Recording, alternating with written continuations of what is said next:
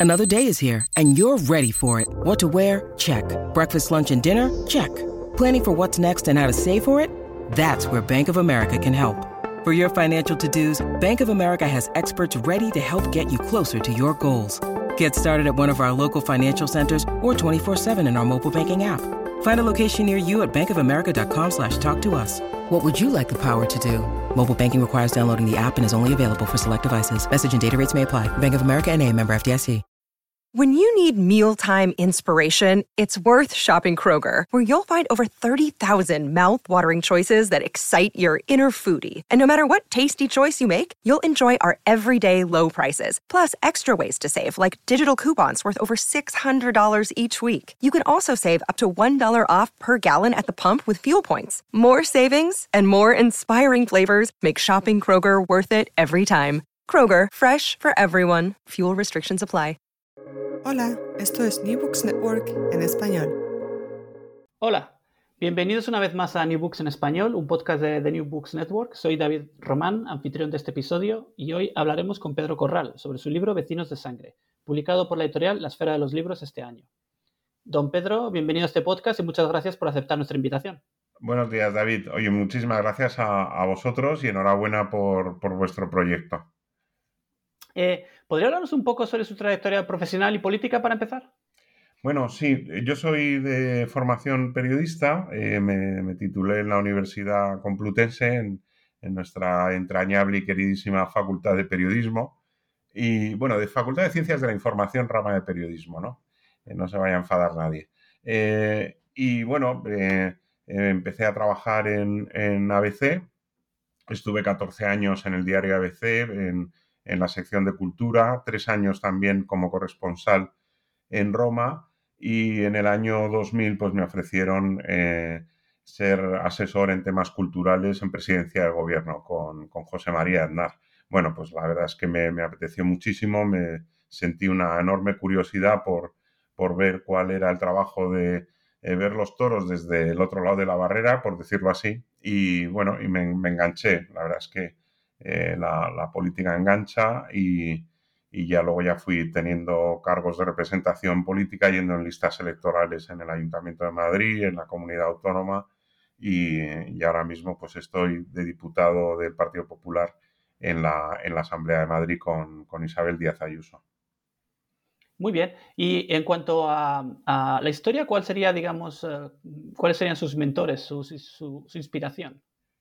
Eh, bueno, la verdad es que es, difícil decirlo. Eh, a mí me han inspirado sobre todo los, los protagonistas de la guerra civil, los, los, protagonistas vivos que he logrado entrevistar a lo largo de mi, de mi vida, pues eh, desde que me, interesé por, por, este, por este tema y por la recogida de testimonios de, los veteranos de la guerra civil, ¿no?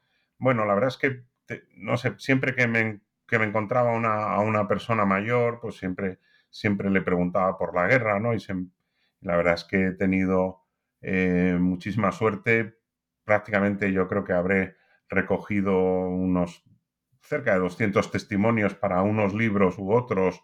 O, bueno, la verdad es que eso ha sido un gran privilegio. Lo digo ahora que, que estamos perdiendo a esta generación ya prácticamente eh, combatientes de la guerra civil, David, pues apenas quedarán unas, unas decenas, ¿no? De los que empuñaron eh, las armas o tuvieron que empuñar las armas, mejor dicho, por la gran mayoría fueron reclutas forzosos en los dos bandos, eh, pues nos quedan apenas unas, unas decenas, todos ellos centenarios. Está desapareciendo también la última generación que vio la guerra como niños, que era la generación a la que pertenecieron mis padres, que también eh, daban eh, testimonio de, la experiencia del horror y de la, y de la barbarie de una, de una guerra civil, ¿no? Vista desde los ojos de, un niño, ¿no? Como, como, suele ser siempre. Claro, eh, yo creo que una, una, una, cosa que me llama la atención leyendo su libro y otros libros sobre la guerra civil española es que es, es, es una guerra que tenemos la suerte de que está tremendamente documentada. usted escribe que durante la, en la provincia de Madrid solamente tras la guerra hubo 273.750 personas procesadas. que es un, porcentaje significativo de la, población. Bueno, es, que casi, vamos a decir, cerca más del 20% de, de, la población ¿no? procesada después de la guerra. En, eh, de todos esos procesos, en Madrid, en el, entre el año 39 y el año 44, se dieron eh, cerca de 3.000 ejecuciones. ¿no? Bueno, eh, la verdad es que Madrid creo que fue una ciudad martirizada por el asedio franquista, pero también por el asedio interior canalizado a través de, la represión, la represión gubernamental contra, contra los considerados desafectos. ¿no? Bueno, en mi libro yo he encontrado algunos episodios que desmienten categóricamente esa especie de que la represión en la retaguardia republicana fue una represión sin control, caótica, eh, a mano de gente, eh, como digo, descontrolada. Bueno, pues no, en, Madrid tenemos episodios como la Gran Redada, a la que dedico un capítulo, en la que durante tres noches seguidas fuerzas policiales republicanas barren la ciudad de Madrid calle por casa por casa, calle por calle, barrio por barrio, buscando militares retirados o desafectos, ¿no? Incluso, bueno, pues si, si, si encontraban a un religioso escondido, pues también se lo llevaban.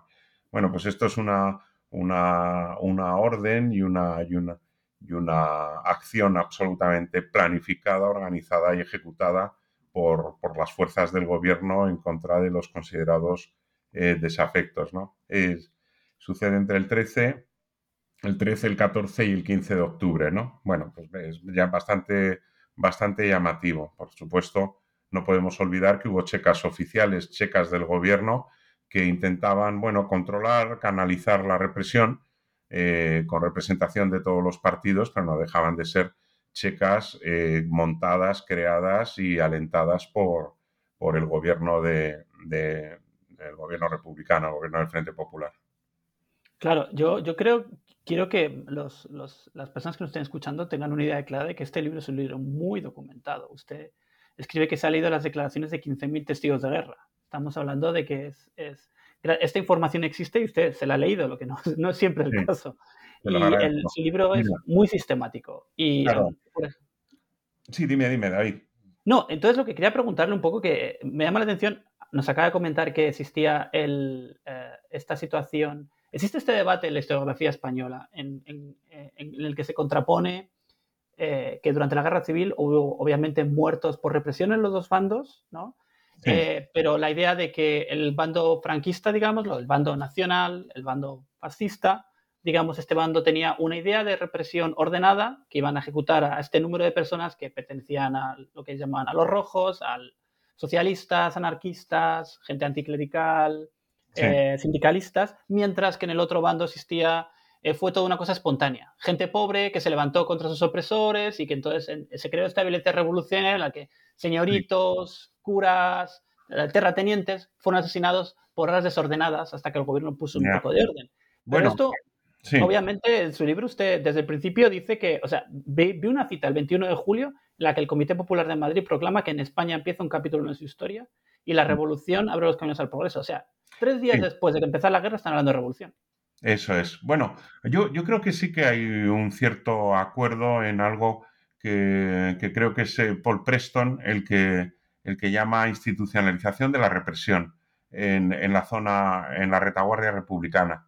Eh, es decir, sí que se admite que en ese primer eh, momento en el que se arma al pueblo, ¿no? el, 19 de julio, eh, eh, bueno, luego el, gobierno republicano lo que intenta es, no tanto por el vacío de poder que se, que se ocasiona a raíz del golpe militar, en el que, digamos, alguien dice, bueno, que se derrumba, se derrumba el Estado, el Estado republicano, no, eh, lo reconoce Azaña. Lo que hace el gobierno es aprovechar eh, la revolución para crear unas nuevas instituciones de acuerdo con la revolución, ¿no?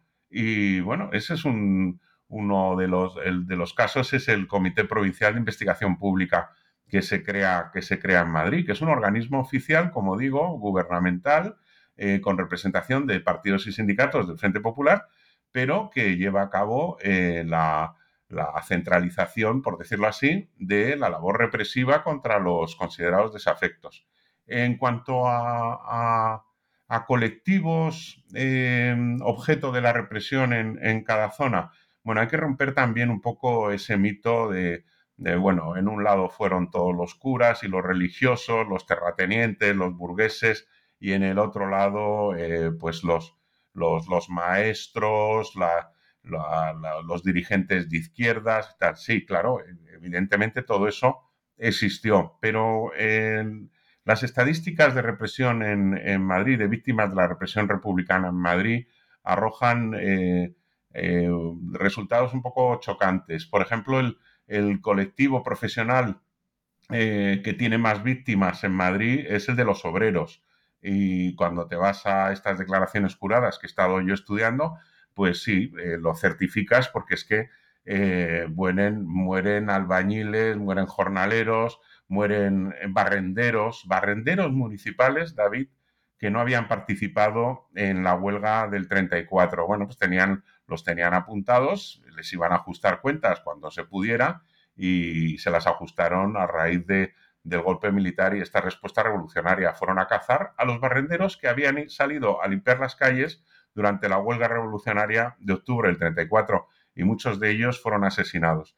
Eh, son asesinados carteros, son asesinados eh, dependientes de comercio, no, no los propietarios, sino los dependientes, los camareros. Bueno, pues es una. Es, es, muy, es muy llamativo, ¿no? Las declaraciones juradas estas que he estudiado, que son las que me he ido viendo una a una, son cerca de 24.000 documentos, serían unos 15.000 testimonios, como bien has dicho tú, eh, son las declaraciones juradas que los franquistas obligan a hacer a porteros y a vecinos cuando entran en Madrid el, 28 de marzo del, 39 y a los pocos días se publican un edicto obligando a todos los porteros y a los dos vecinos más antiguos de cada inmueble que no hubieran pertenecido a ningún partido sindicato del Frente Popular a contar lo que había sucedido en cada casa durante, durante la guerra. Entonces, bueno, pues es una, es una documentación que está ahí completamente accesible. Yo, de hecho, le ofrezco al lector al final del libro unas indicaciones de cómo encontrar cada calle, eh, cada barrio, según lo que está digitalizado en el archivo Pares, que es un instrumento de, consulta fantástico y lo ha sido sobre todo en estos tiempos eh, desgraciados de, pandemia. Y verdaderamente, bueno, pues es es, una invitación a que cada lector se haga su propio libro. Yo he hecho un libro de esa documentación, he sacado un libro, podía haber sacado cuatro o cinco más, me he quedado en este libro de unas cerca de 400 páginas, pero lo que es es, una invitación al lector a que vaya él directamente a, tener esa experiencia directa con, con los archivos y con la documentación de la guerra civil, que busque la casa de sus abuelos, que busque la casa donde vivieron los padres de, alguna, de un amigo o, de historias que le interesen, bueno, pues ahí está el Madrid eh, cartografiado, el Madrid de la Guerra Civil, un Madrid con, muy, muy complejo, muy, siempre, siempre con la complejidad que, tiene una guerra fratricida, ¿no? Eh, dentro, más allá de esas visiones simplistas que, se nos intentan imponer, ¿no? Sí, eh, y justamente, además, al respecto quería preguntarle sobre, sobre una, constante que observo. en el primer caso que cuenta en el libro, de, todos los casos que cuenta, el primer caso que cuenta es el de un oficial de prisiones que se llama Julián Ballesteros y que es ejecutado ya, esto es el 19 de julio. Ha pasado un día desde el. Con dos y es ejecutado, sí. Dos desde el lanzamiento en África. Y lo ejecutan junto a sus tres hijos. Y uno de ellos sobrevive eventualmente. Y luego él es ejecutado. Bien, el padre, el padre lo detienen, pero luego lo fusilarán en Paracuellos. En Paracuellos, exacto. los, sacan de su casa y en un portal contiguo los, los acribillan, ¿no? Bueno. Claro, pero hay muchos casos de estos en los que eh, hay numerosas personas que son detenidas junto a sus hijos, sus hijos son ejecutados antes o después junto con ellos, sus hijos a veces son liberados, pero frecuentemente es una cuestión familiar. Una persona que es un oficial de prisiones entiende que pertenece a una clase, supongo la lógica revolucionaria, en la que una clase que es una clase que es, eh, digamos, extractiva y enemiga del pueblo y ha de ser exterminada completamente, el oficial y sus hijos. Y esto ocurre con marqueses, ocurre con abogados, ocurre con digamos, ¿había una voluntad de eliminación de clase o era realmente también una parte de pura, pura brutalidad? Bueno, hay, yo creo que eh, tú conocerás por, la Revolución Soviética, en, el Código Penal soviético se establece la, responsabilidad familiar por los delitos eh, contrarrevolucionarios cometidos por el padre o la madre.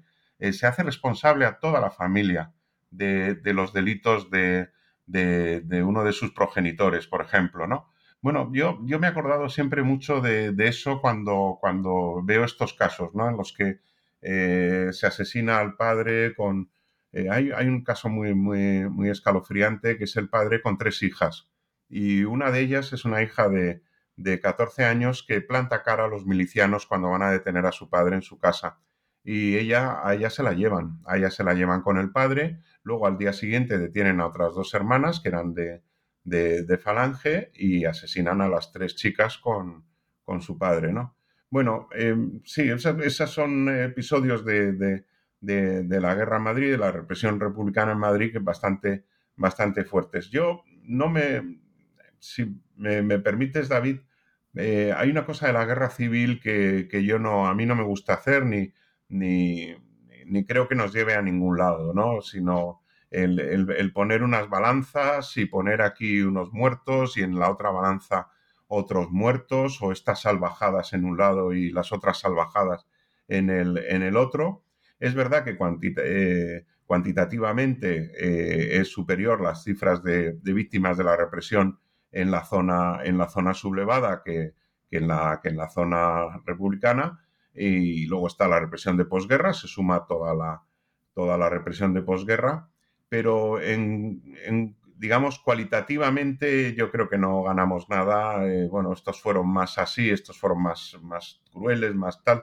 Bueno, eh, yo creo que todo es un horror, todo es en contra de, esas, de esos intentos de, crear víctimas de primera y de segunda, que, ya lo hizo el franquismo durante, durante 40 años, ¿no? Reconociendo a unas y olvidando a otras. Eh, pues creo que ahora estamos en la tendencia inversa, volvemos eh, a, ese, a ese tic de reconocer a unas víctimas y de olvidar a otras cuando en una democracia, en un Estado de Derecho, cualquier violación a los derechos humanos, sea cual sea el uniforme de los verdugos, la bandera de los verdugos, pues yo creo que deberían tener todas las víctimas el, mismo trato y el mismo reconocimiento. Y creo que eso está en, en la conciencia de la inmensa mayoría de los españoles. Por lo menos eh, cuando saca la ley de memoria histórica Zapatero, en el año 2007 hay una encuesta del CIS un año antes diciendo que más del 70% de los españoles consideraba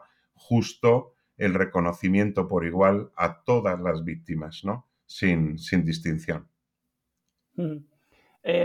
Otro de los puntos controvertidos, digamos, que toca es las referencias a la, causa general. Digamos, la causa general para los lectores que no son españoles es el, digamos, la serie de juicios que se hicieron después de la, guerra civil en los que el, régimen franquista, eh, digamos, consideraba desde su punto de vista legal que el régimen preexistente era, era ilegal y entonces estaban juzgándoles, digamos, por, por delitos de, digamos, de luchar contra el régimen legal, básicamente, ¿no? Y por las, todas las violencias, asesinatos, robos, exacto, que se crearon durante la guerra, por parte, digamos, los rojos contra los sublevados.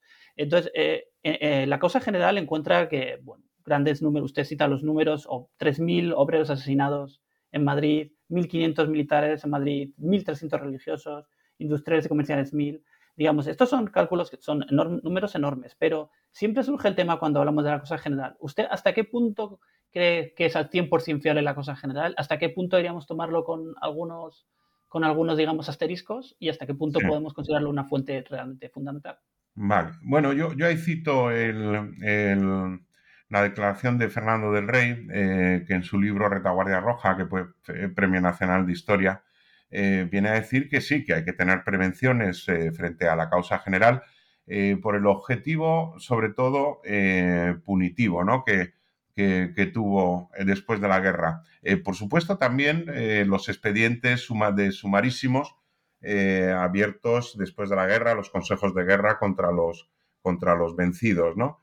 Pero es verdad, y ahí también estoy de acuerdo con, con Fernando del Rey, eh, en muchos casos es una, es una información eh, recogida muy minuciosamente con, con, testimonios que, no se inventan, sino que ahí aparecen las, familiares de las víctimas diciendo, pues fulanito de tal vino a buscar a, a mi padre y en la misma calle le pegó un tiro y, reconocen al, al, que se lo pegó. O, bueno, pues eh, ahí están, son, son testimonios que están con su firma, que están recogidos siempre además con esa prevención de que, oye, que levantar, eh, te podían levantar a ti un, proceso por, por, falso testimonio, y lo he visto en algunos casos, ¿no? De, de consejos de guerra eh, donde al denunciante, por haber denunciado falsamente a, a alguien, le, abren procedimiento, ¿no? Por, por falso testimonio.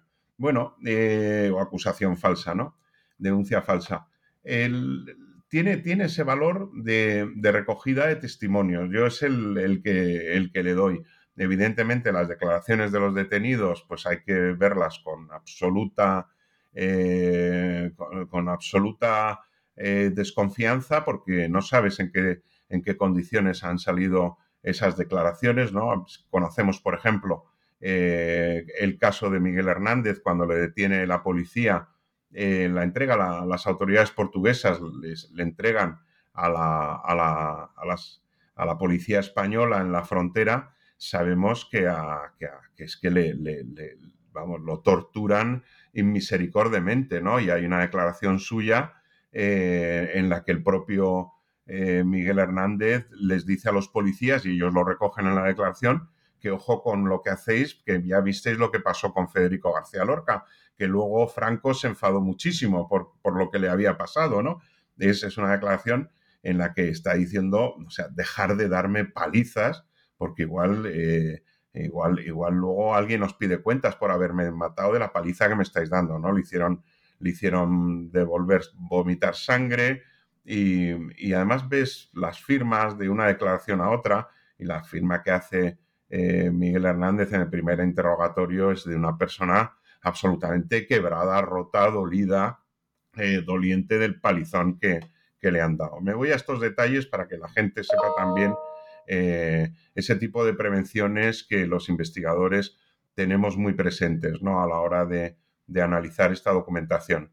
En, el libro yo he querido además jugar a, por ejemplo, si en una declaración jurada el portero decía que él se había portado fenomenal con los vecinos, pero en la declaración de los vecinos decían que el portero, que no, que había sido un canalla, que les había denunciado, que tal, bueno, pues me, era, era un choque de, declaraciones que me interesaba eh, desenredar, ¿no? Decir, a ver qué había pasado aquí en realidad, ¿no? Entonces era cuando veía que habían procesado al, portero por las denuncias de los vecinos y me iba a, las declaraciones y bueno, pues te encontrabas, por ejemplo, un portero denunciado por unos vecinos eh, suyos después de la guerra porque el portero se encargaba de cobrar los alquileres y los que le habían denunciado eran morosos, eran personas que no pagaban los alquileres y le ajustaron cuentas al portero por haberles eh, perseguido toda la guerra para que pagaran el alquiler de sus casas, para que te des cuenta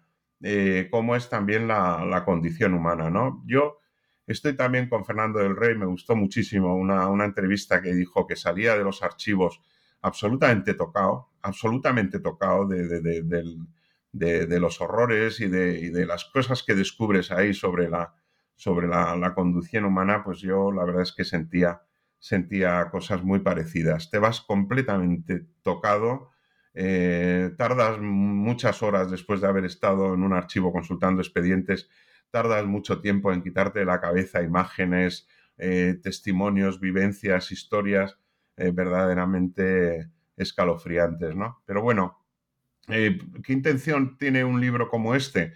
Bueno, pues seguir buscando entre los testimonios de los que sufrieron y vivieron la guerra esa, esa ese retrato vivo, directo de, lo que es una, una persona atrapada o no envuelta en, una situación tan, tan dramática, tan cruenta. ¿no? Yo creo lo estamos viendo ahora mismo también en, Ucrania. Eh, bueno, pues eh, el Madrid del año 36 al año 39, pues con los bombardeos, con el hambre, con la represión interna, pues verdaderamente es un cuadro bastante dantesco y a pesar de todo, pues la gente sobrevivía, la gente iba al cine, la gente iba al teatro, intentaba sobre todo comer, la, obsesión era, era la, comida, la alimentación en un momento de, terrible escasez también. ¿no? Eh, justamente respecto a ese tema, leyendo el libro El impacto de la diferencia social en la violencia de Madrid me ha llamado mucho la atención. Eh, usted escribe varias veces como la ciudad se llena de gente disfrazada de obreros, el mono azul de obreros se convierte como en el uniforme oficial, para nadie piense que eres un burgués, todo el mundo quiere presentarse como una persona sencilla eh, para que no les persigan, digamos. Entonces, el, en cambio, muchos de los casos de violencia y de la violencia más extrema tienen un, contrapunto, o sea, tienen un, sustrato de, robo o lo que podemos llamar redistribución social. ¿Hasta qué punto el robo, el, puro, el, puro pasar, la clase que no tiene nada, que quiere quedarse con las cosas de la clase que sí que es pudiente, hasta qué punto es un móvil de la violencia durante la guerra? Eh, bueno, es una, es una muy buena pregunta. yo siempre me acuerdo del caso de Agapito García Tadel Agapito García Tadel es, un, es un socialista, es eh, miembro de la UGT, era, era tipógrafo en ABC, eh, bueno, y, él monta una checa en la que, bueno, se dice eh, que, está trabajando en la labor de investigación policial para, desarticular pues a la quinta columna o a los, a los desafectos, ¿no? Intentar digamos, doblegar la, resistencia interna en el, en el Madrid republicano. Y bueno, lo que queda acreditado porque se marcha con, el botín a cuando van a entrar los, los bueno, cuando, cuando se están acercando ya los, los franquistas a Madrid, él se marcha con intención de, navegar, vamos, de, viajar hasta Cuba con el, con el producto de su botín de esos meses en los que ha sido digamos, un, todo, todo un señor feudal, ¿no? Eh, que ha decidido sobre la vida y la muerte de, muchísimas personas, ¿no? Y bueno, su, cometido, bajo el disfraz de hacer la revolución, era el saqueo, el robo a, sus víctimas, ¿no? Eh, fíjate que de tal manera que cuando lo ejecutan en Sevilla, porque lo, capturan en, Canarias, cuando hace escala el barco eh, que le lleva hacia La Habana, eh, lo capturan los franquistas y lo ejecutan a garrote vil en Sevilla. Bueno, pues hay, hay noticia eh, de, en la prensa republicana en Madrid de la ejecución de Agapito García Tadel y celebrando la ejecución por los franquistas de, este tipógrafo socialista, ¿no? Al que consideran un traidor, un canalla que se ha aprovechado de la revolución en su propio, en su propio beneficio, ¿no? Pues sí, hubo, mucho de eso y, es verdad, eso lo refleja eh, muy bien, eh, tremendamente, Venceslao Fernández Flórez en su libro Terror Rojo, que acaba de, ser, de ser, publicado en, español por primera vez después de, muchos años, se publicó en portugués y, ahora está en esta edición española. Es un libro muy recomendable, pero claro, donde, donde sí te das cuenta de que había un factor eh, importantísimo, que eran las grandes desigualdades que existían en la España de entonces, que que pueden eh, explicar muchas cosas, no justificarlas, pero sí explicar, explicar muchas cosas. Antes nos ha hablado de la dureza del día a día de una ciudad asediada, hablando de esto está ocurriendo ahora mismo, por ejemplo, en Ucrania. En, Madrid, eh, la, gente llega a un momento en el que, leyendo el libro, uno ve que la, gente se, endurece, digamos. A los asesinados la gente les empieza a llamar besugos, pues dice usted, pues tienen los ojos así como un pez muerto los carros que recogen a los muertos que hay por todos lados, los empiezan a llamar los carros de la carne. Sí. Y uh, habla usted de un, jardinero municipal que su día a día se basa en recoger muertos en la casa de campo, que está, digamos, al oeste de la ciudad, sobre todo en aquella época un poquito distante, digamos, del centro, y los transporta al cementerio de Almudena, donde los enterraban, ¿no? Sí. Hay una cierta frialdad, una dureza en lo que es vivir rodeado de muertos y de, violencia, ¿no? ¿Nos puede un poco hablar de este ambiente de guerra? Sí, la verdad es que eh, yo no sé si eh, lo, tópico sería decir que va un poco con el carácter eh, español, ¿no? Este, este retrato de Gutiérrez Solana de, la España negra, ¿no? pero sí llama la atención esas dos expresiones que, tú, que tú has citado, la de los besugos, creo que la recoge Elena Fortún en, en su libro Celia, Celia en la Revolución, que también es absolutamente recomendable, es un, es un libro biográfico, claro, a través de, los ojos de, de, la niña Celia, Elena Fortún está contando su experiencia en el, en el Madrid revolucionario. Y ese carro de la carne también es otra expresión como muy macabra, que, denota, denota ya un cierto endurecimiento, como tú muy bien has dicho, eh, David.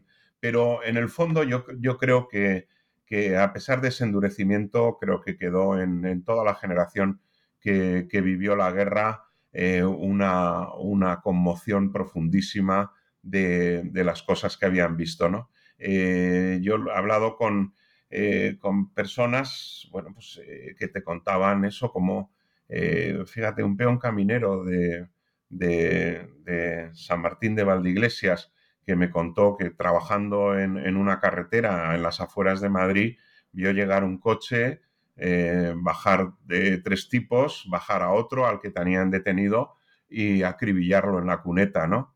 Eh, bueno, pues ese, este anciano, ya casi de, de 90 años, mm, recordaba la escena, se quedaba mudo y le venían las lágrimas a los ojos de, la dureza de esa escena que se le había quedado eh, completamente grabada, ¿no? Eh, bueno, pues la verdad es que eh, uno, a uno le cuesta imaginar que pueda superar algún día una, visión así, ¿no?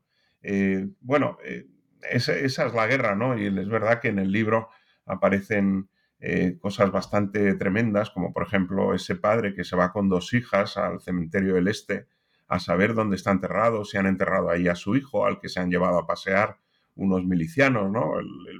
como llamaban, ¿no? Dar el paseo.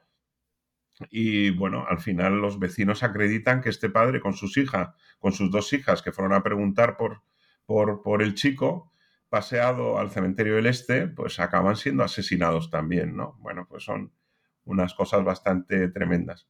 Hay, había unas oficinas en Madrid donde podías ir a preguntar por, por las personas desaparecidas y entonces veías unos ficheros interminables con fotografías eh, de, los, asesinados y, cualquier marca que pudiera identificarle, los anillos, si no se los habían quitado, o, marcas en la ropa, ¿no? las iniciales en la ropa.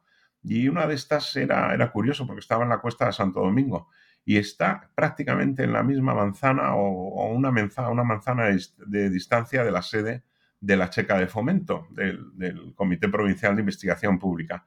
Es decir, del mismo sitio que salían a ser asesinados, a, a, 100 metros tenías tú la oficina para encontrar la foto de ese señor, de ese, ese, padre o ese hermano que había salido de la checa de fomento, de la vecina checa de fomento a 100 metros de allí tenías una oficina para identificarlos, ¿no? Pues era bastante tremendo, Ahí te preguntas, bueno, y, en vez de montar una oficina para reconocer los cadáveres e identificar a los cadáveres, ¿no habría sido más fácil al gobierno parar la checa de fomento? Bueno, pues eh, esa es una pregunta que, te queda ahí, ¿no? Por eso yo, vamos, me parece que, hay, hay una, una, serie de elementos ahí que te hacen dudar muchísimo o cuestionar mucho eh, como que el gobierno se vio desbordado y que no pudo hacer nada. Hombre, el gobierno publicaba todos los días en la Gaceta de Madrid el número de funcionarios, los nombres y apellidos de funcionarios cesados por eh, su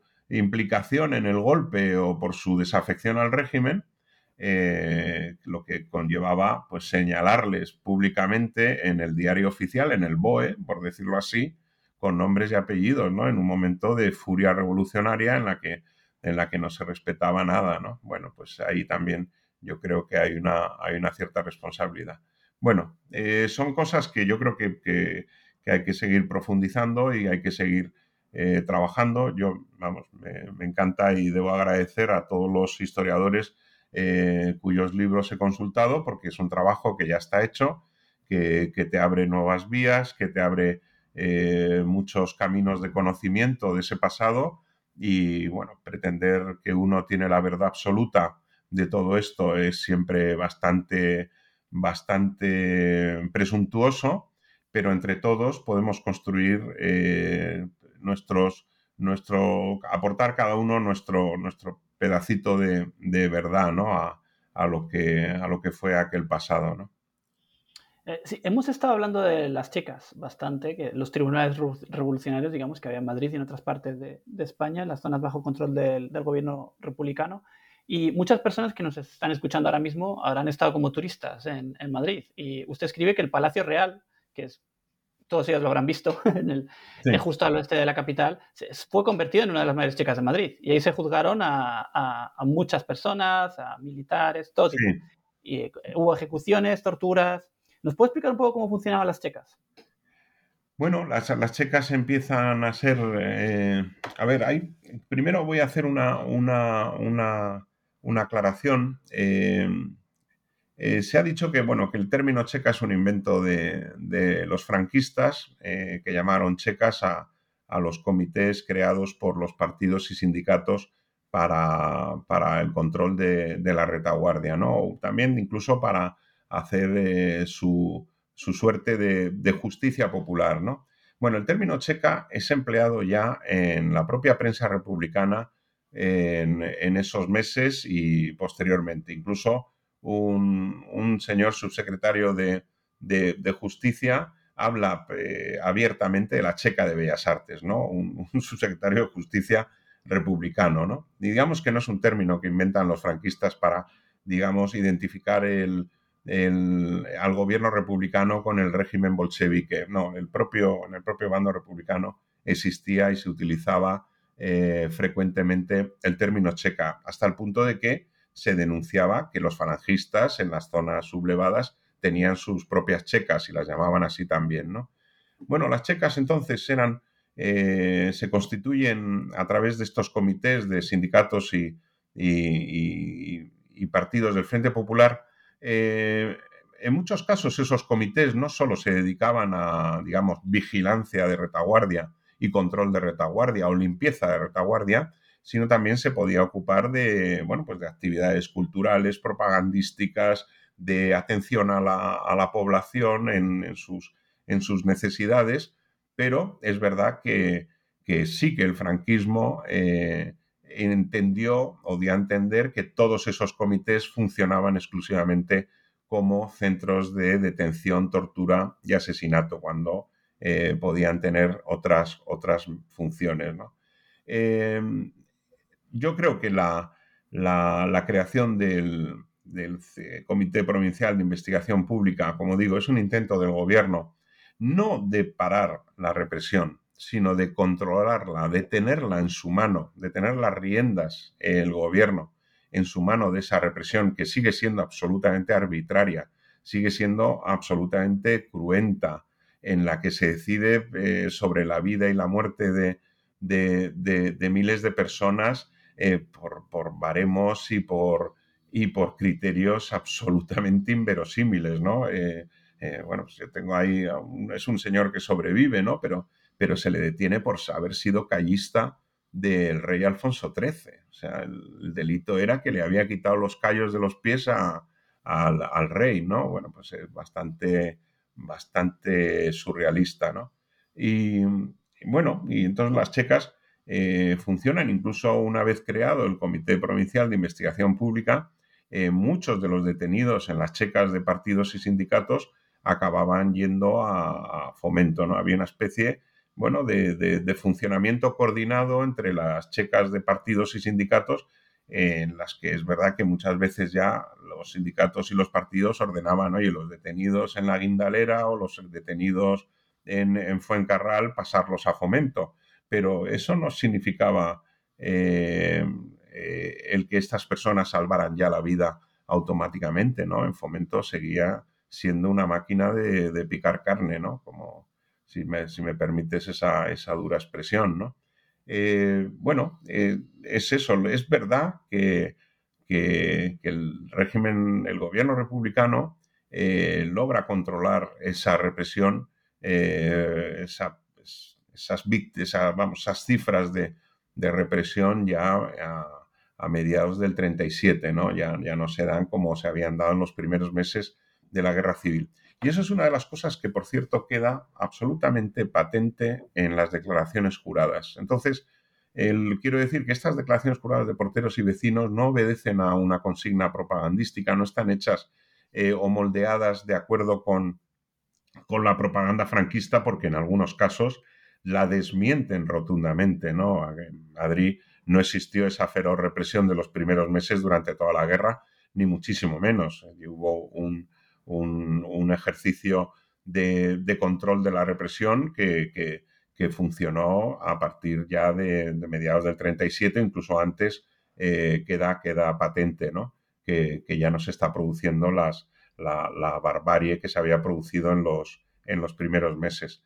Hay también testimonios muy, a mí me, han chocado tanto que les he dedicado un capítulo que es durante los, primeros meses hasta la depuración de los cuerpos policiales, el, valiente, el valiente trabajo de la policía republicana evitando la represión de, las milicias, ¿no? Ese es otro aspecto que, que me ha gustado eh, recoger que me ha sorprendido y que, creo que puede ser interesante para el lector, que son esos policías republicanos mm, eh, vigilantes de la legalidad constitucional republicana frente a los atropellos de, las milicias, ¿no? Entonces, bueno, en algún caso hay incluso milicianos detenidos en la casa que han asaltado por eh, agentes de policía que llegan de la comisaría vecina avisadas por los vecinos. Es cierto que durante los primeros meses se publicó en la prensa los teléfonos de todas las comisarías de, Madrid con esa instrucción de que si entraba alguien eh, de manera violenta en algún inmueble, alguna casa, para practicar detenciones o registros sin autorización, eh, se avisará a la, comisaría. Lo que pasa es que también, eh, pues paradójicamente, te encuentras que que muchas veces la policía se sumaba a los milicianos en esta labor, ¿no? Lejos de detenerlos, pues se ponían a, colaborar en, la detención. Hay una cosa muy tremenda que he encontrado, David, que es, tampoco, yo jamás pensé que esto pudiera suceder, pero hay un testimonio, seguramente no sea el único caso, en el que un guardia de asalto viene a reconocer que los servicios con las milicias para, detener a, posibles desafectos y, darles el paseo, se lo jugaban a sorteo en su compañía. Entonces, bueno. Sí, son. Hay, hay tantos casos que escribe, de los que escribe usted en el libro que son casos terribles. Hay, no, vamos a decirle al lector que es todo terrible porque también tiene momentos, momentos muy buenos, como ha dicho usted, como parte, de, digamos, de esta de, esta acción humana, como hay gente que se porta bien, igual que hay gente que se portaba mal, ¿no? Eh, pero me gustaría, me gustaría recordar también que, por ejemplo, eh, como está diciendo antes, este comité eh, de protección madrileño, la gente lo llamaba Comité de Salud Pública. Ellos se conocían abiertamente la prensa Comité de Salud Pública en referencia al comité, bueno, mal traducido, pero el nombre del comité de la Revolución Francesa que lo cortaba la cabeza a todo el mundo.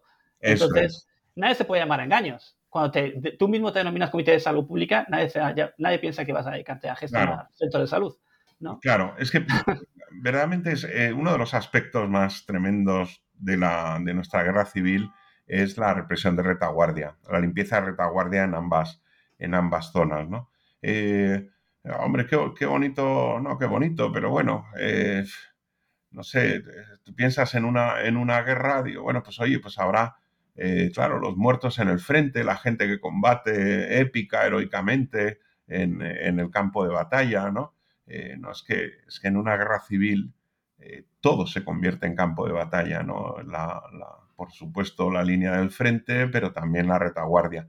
Y lo que, lo que vengo, lo que viene a reflejar mi libro Vecinos de Sangre es también las, los propios inmuebles, las fincas urbanas, se convierten también en escenario de, de, la guerra civil, ¿no? En un, campo de batalla. No digo en Madrid solo por el hecho de los bombardeos de los, de los sitiadores, de, los franquistas, los bombardeos aéreos y los bombardeos artilleros, sino también eh, por efecto de, la represión, ¿no?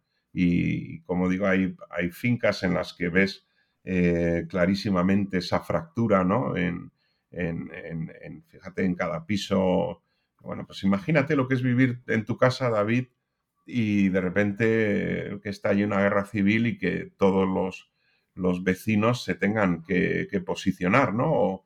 O, ni a veces ni, se posicionaban, los posicionaban los, los, enemigos, ¿no? Si yo te considero enemigo tuyo, aunque tú digas que eres mi amigo, pues poca mala, mala solución tiene, ¿no? Bueno, pues eso pues, sucedió en cada casa, ¿no? Y hay otras casas en las que, en las que unos y otros llegan a un acuerdo prácticamente, ¿no? No escrito, de, de oye, vamos a intentar que la guerra pase por aquí eh, con el menor dolor posible, no, no, no, no nos hagamos la, la, puñeta unos a otros, defendámonos. Eh. Bueno, pues eso se ve también, ¿no? En, en muchos casos y son verdaderamente los más alentadores y los más aleccionadores, ¿no? En fin, es, es todo un cuadro de, del, del, ser humano en las condiciones más extremas, ¿no? Donde todo, eh, los comportamientos, las conductas son impredecibles. Yo apuntaba hace poco que una de las cosas que más me había eh, conmocionado era a ver a personas que, que, bueno, que habían acabado siendo, digamos, asesinos y, y participar en la represión eh, por miedo a ser ellos víctimas de esa misma represión, ¿no? Y, y eso verdaderamente te deja, te deja muy chocado, ¿no? De, de bueno, es el caso que, que cuento siempre porque me, me, salta, me salta a la memoria siempre de un jovencito de renovación española, monárquico católico, cae en manos de una checa de la FAI y le dice, no, te paseamos esta misma tarde en los altos del hipódromo o empiezas a trabajar para nosotros denunciando derechistas, ¿no? Bueno, y él evidentemente pues se, se presta a la, a la, delación, ¿no? Para salvar su vida. Y los franquistas lo fusilarán después de la guerra. Claro, la, la carne es débil, digamos. Claro, pero, eh, es, un chico, hemos... es, un chico, de Renovación Española que es el partido de Calvo Sotelo. Claro. Eh, claro, metido, metido en ese, en ese lío, pues eh, él, él, él, lo tiene claro. Dice, yo voy a salvar el pellejo. Es verdad que empieza, fíjate David, es, una película terrible, ¿no? Porque empieza denunciando gente que sabe que está de vacaciones y que cuando vayan las milicias de la falla a su casa van a encontrar la casa vacía. Pero a la tercera vez que da, digamos, en nombre de alguien que sabe que está de vacaciones, a la tercera vez ya la FAI se mosquea y le dice, oye, eh, tú nos estás tomando el pelo, ¿eh? A ver, nos tienes que decir algún nombre que nosotros podamos capturar, detener y, y luego pasear, ¿eh? porque si no te vamos a ajustar las cuentas a ti. Y al final acaba cantando y acaba dando nombres de gente que sabe que está en su casa denunciándolos por derechistas y van a por ellos y los asesinan.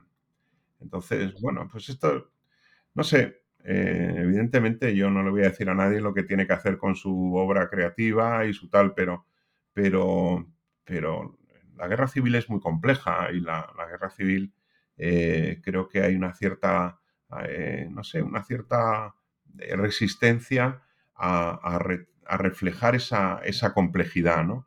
Hay, hay un, libro que es Días de Llamas de, de, Juan Iturralde, en la que cuenta pues, la peripecia en las checas de Madrid de, de, una persona que está con el régimen, que está con el régimen republicano, que es un republicano convencido y termina siendo carne de checa, ¿no? Pues eh, es bastante eh, esa, esa complejidad que se ha retratado en algunas, en algunas obras eh, yo creo que es el, eh, el camino que, que, creativamente aconsejo que alguien, que alguien tome, ¿no? Porque creo que se va a acercar mucho a, a, a, esa realidad que fue la guerra civil, donde alguien tiene que tomar decisiones respecto a qué papel va a jugar, en qué posición se va a colocar en cuestión de, de, minutos, ¿no? Y, y, y, con decisiones a veces, pues que eh, que crees acertadas y luego resultan ser las equivocadas.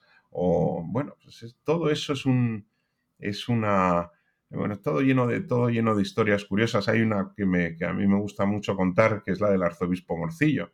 El arzobispo Morcillo, que antes, bueno, que éramos cuando era, empieza la guerra civil, es sacerdote, él está, le pilla la guerra en Santander, pero los milicianos en Chamberí saben dónde vive, en la calle Eloy Gonzalo, número 8, y le piden al portero la llave, entran al piso, lo registran, incautan, lo saquean y tal, y no lo encuentran, claro, porque él le pilla la guerra en Santander, seguramente escondido porque Santander era también eh, zona gubernamental. Eh, bueno, pues que a los pocos días, según cuenta el, propio, el mismo portero, un bombazo de la artillería franquista destruyó la casa del arzobispo Morcillo después de ser saqueada por los milicianos. Bueno, sí, si los milicianos no lo encuentran estando en su casa y él vuelve a su casa de Eloy Gonzalo 8, pues el arzobispo Morcillo hoy sería una víctima del franquismo, ¿no? Por, el bombazo que le metió la, artillería, la artillería de los sitiadores a su casa, ¿no? Bueno, son, es como digo, en el Madrid de la guerra, eh, si no te mataba un bombazo de los franquistas eh, haciendo la cola para el pan o, para la leche, eh, te podían sacar a pasear los milicianos por la noche, ¿no? Y llevarte al alto del hipódromo y, y descerrajarte un tiro en la cabeza, ¿no? Bueno, ese es el Madrid de la guerra civil, no, no se puede cambiar, ahí está, y, está la documentación, y están los testimonios de, ¿no? que recogen toda, toda, esa, toda esa realidad y es una parte de lo que yo he encontrado en estas declaraciones juradas. Claro, y además eh, hemos estado hablando mucho de asesinatos y violencias, sí, pero yo quería un poco acabar en tono positivo. En el libro usted habla de casos como el de Pablo Moreno Argüelles, que era un caso parcial que el anterior que estamos hablando, que era un falangista que organizó una quinta columna de falsos, digamos, atrayendo a gente que pensaba que estaba ayudando al bando franquista para luego entregárselos al, bando republicano, ¿no? Eso es. Sí, ahí eh, es un poco el caso de este Lázaro Aguilera, ¿no? Este chico de renovación. Bueno, pues la gente se buscó la, manera de, sobrevivir, ¿no? Yo creo que el, la, supervivencia es lo que, lo que prima en, todos los testimonios. De una manera u otra, eh, estás viendo que, la gente eh, lucha por, vivir, por, que pase la guerra, ya de, eh, dejando de lado ya casi casi las, las, ideologías, ¿no? Bueno, pues hay gente que se hace del Partido Comunista porque sabe que así está más seguro, otros se hacen de la CNT porque tal, como se hacía en el otro bando afiliándose la gente a la falange, ¿no?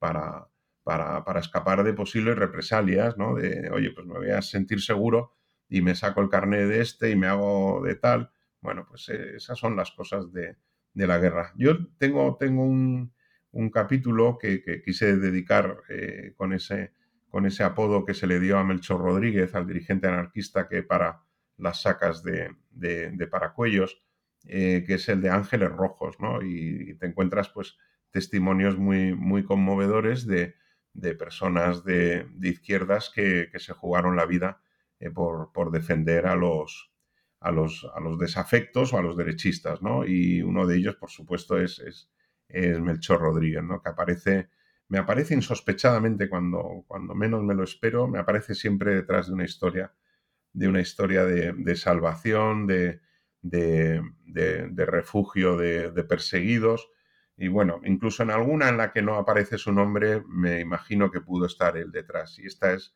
la duquesa de Lerma, que asesinan a su marido en su casa en la calle Goya, y allá eh, la va a detener, la van a detener milicias de la FAI, a la que, pertenecía Melchor Rodríguez. Y estas milicias de la FAI, em, eh, lejos de llevarla detenida a una checa o un tal, la llevan a una casa de prostitutas en la calle Hortaleza y ahí la dan refugio, la madame de la casa de, prostitución. Eh, bueno, yo siempre he pensado que estaría ahí detrás de, esa, de, esa acción Melchor Rodríguez, ¿no? que tantas vidas salvó en el, en el Madrid republicano. Yo me encontré el testimonio de un chofer de Melchor Rodríguez, en el que, bueno, por vicisitudes que sería muy largo contar, acaba siendo procesado eh, después de la guerra eh, bueno, le, denuncia a su mujer o su exmujer, y el caso es que él dice, eh, bueno, su mujer le denuncia por, por, por haber ido con el coche de Melchor Rodríguez, con Melchor Rodríguez a saquear y a robar casas y tal, y el pobre dice, yo cuando trabajé con el señor Melchor Rodríguez, lo único que hacía era meter gente en el maletero para llevar las embajadas a que se refugiaran por orden de mi jefe.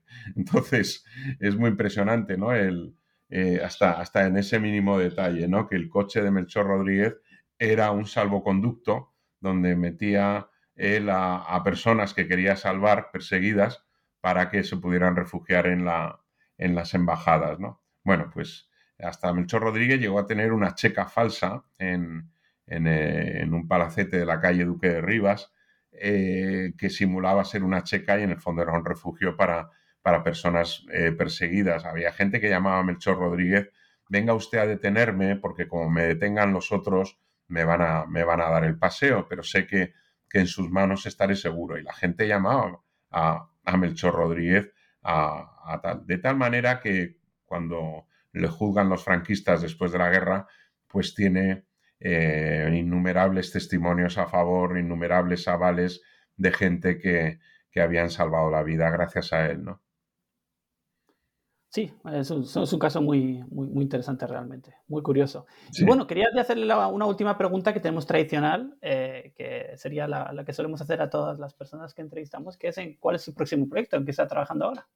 Bueno, eh, eh, se, lo he ofrecido a mi editor hace muy pocos días, le he hecho una nota de, un proyecto que podría cometer no sé cuándo, porque verdaderamente se, nos presenta un año bastante vertiginoso y, bueno, sin ningún compromiso de, acabarlo y tal. Pero bueno, sería, sería continuar en estas, eh, digamos, microhistorias de, del Madrid de la Guerra Civil, ¿no? En, un aspecto eh, concreto, ¿no? Bueno, eh, me, gustaría, como todavía el editor no me ha dicho nada, pues me, prefiero, prefiero mantener la reserva sobre, sobre esto, pero bueno, siempre siempre hay, hay, hay algún tema que me, que me, vuelve a chocar, que me vuelve a parecer, eh, que me vuelve a parecer bueno para retratar esa complejidad de la que hablo, ¿no? Y la, y la complejidad en el nivel individual, en el nivel personal de cada uno de los españoles que tuvieron que, que vivir, protagonizar o sufrir la guerra civil, pues es el que te ayuda a, desmontar estos relatos así un poco simplones, un poco maniqueos, un poco, eh, un poco burdos, de trazo grueso, ¿no? que, con los que se intenta, claro, por supuesto, utilizar políticamente la guerra civil. ¿no? Si todos asumiéramos la complejidad de, la guerra civil, eh, pues sería más, difícil para los que intentan manipularla eh, el hacerlo, ¿no? Porque es absolutamente imposible poder reducir la guerra civil a, un relato, ya te digo, de, trazo grueso, de brochazo, cuando hay infinitas pinceladas, pequeñas pinceladas, las de cada uno de los que vivieron la guerra civil, que te hacen imposible ese, ese reduccionismo ¿no? y ese simplismo. Muy bien, eh, don Pedro, pues muchas gracias por habernos atendido y ya quedamos pendientes del, ha sido un placer, David, siempre a vuestra disposición y muchísimas gracias de verdad por vuestro trabajo de difusión de, lo, que de lo que hacemos los que, los que escribimos, los, autores y por supuesto las, las editoriales que también hacen un importante papel para que el lector tenga conocimiento de, de lo que escribimos. Muy bien, adiós. Muchísimas gracias, David. Encantado. Hasta siempre.